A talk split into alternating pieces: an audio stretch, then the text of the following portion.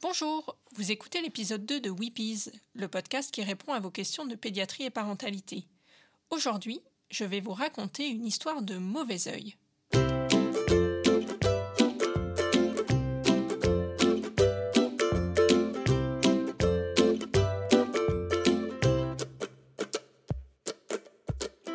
Je suis Pauline Krug, pédiatre.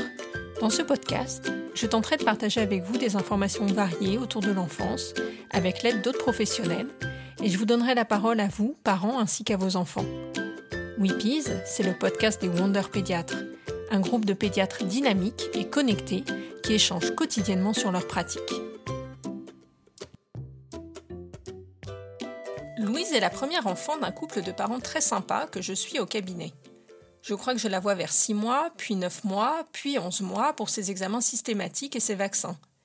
À chaque consultation, on vérifie le poids, la taille, le développement moteur. Et parmi toutes les questions que je pose, je demande toujours est-ce qu'elle louche?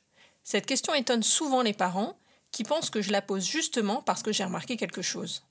On sent toujours une petite pointe d'angoisse dans leur réponse. À 11 mois, Louise ne louche pas. Elle a peut-être un peu moins grossi que les mois précédents, elle est très grognon, mais comme souvent peuvent l'être les bébés de cet âge quand ils voient leur pédiatre.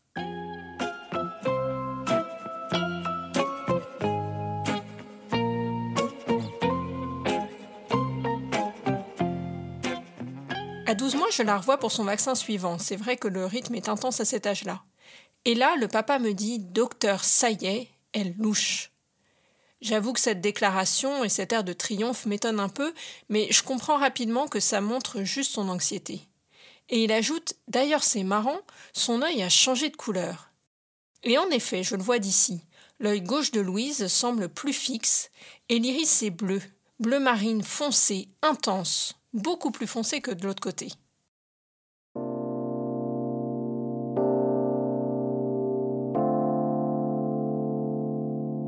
J'approche ma lampe de son œil, et là, je vois ce que j'ai toujours appris dans mes cours et que jamais je n'imaginais voir en cabinet, comme ça, entre une otite et une gastro. Il y a un reflet blanc au centre de l'œil. On appelle ça une leucocorie. On nous montrait des photos pendant nos études d'enfants pris au flash, dont un œil est rouge et l'autre blanc. Mais là, en fait, c'est pas un reflet, c'est carrément un caillou blanc visible dans l'œil.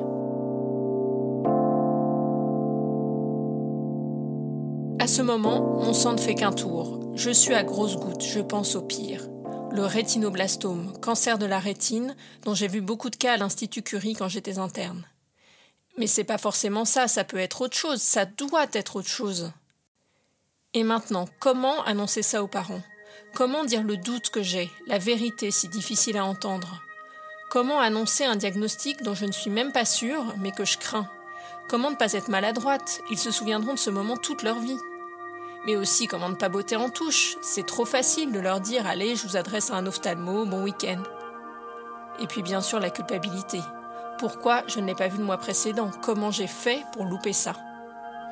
Évidemment, on est vendredi, mes enfants m'attendent à la sortie de l'école dans 20 minutes. Alors, j'annonce, je me lance. Ce que je vois dans l'œil ne me plaît pas.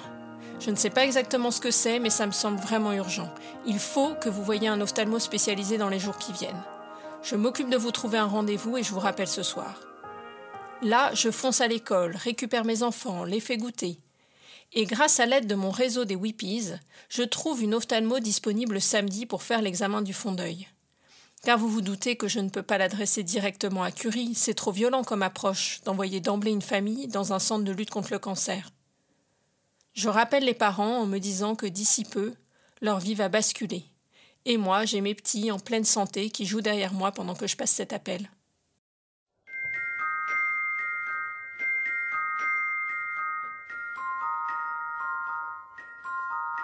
Tout va à une vitesse vertigineuse. Louise est vue le samedi, on commence à évoquer le diagnostic aux parents, elle a un nouveau fond d'œil et une échographie sous anesthésie générale le lundi, est adressée à Curie, et le vendredi suivant, soit une semaine après notre première consultation, elle est énucléée, c'est-à-dire qu'on lui enlève son œil malade qui ne voit de toute façon plus rien.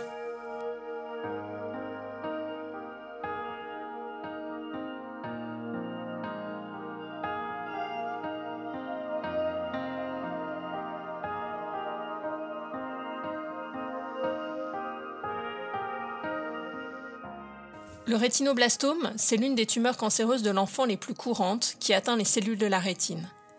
Elle touche le plus souvent les enfants avant 5 ans et reste rare, environ 50 cas par an en France. Dans la moitié des cas, il y a une prédisposition génétique. Les traitements sont de plus en plus efficaces et dépendent de la forme de la tumeur, sa localisation, son volume et l'âge de l'enfant. Parfois chimiothérapie, traitements locaux de l'œil. Les nucléations restent encore souvent nécessaires. On va tout de même dire que l'histoire, aussi terrible soit-elle, se termine très bien. La tumeur, qui appuyait sur le cerveau, donnait des maux de tête et donc une perte d'appétit et un caractère très irritable à Louise, qui retrouve donc sa joie de vivre. Le cancer est localisé, il a été pris à temps, il n'est pas présent dans l'autre œil et n'a pas atteint le cerveau. On pose une prothèse à Louise, qui est une magnifique petite minette aux yeux très bleus et au regard perçant. On n'y voit rien. Louise a des parents extraordinaires qui ont pris les choses avec philosophie et même avec humour. Sa maman me raconte comment Louise, parfois, fait sauter son œil de verre pour ennuyer sa babysitter. Mieux vaut en rire, non?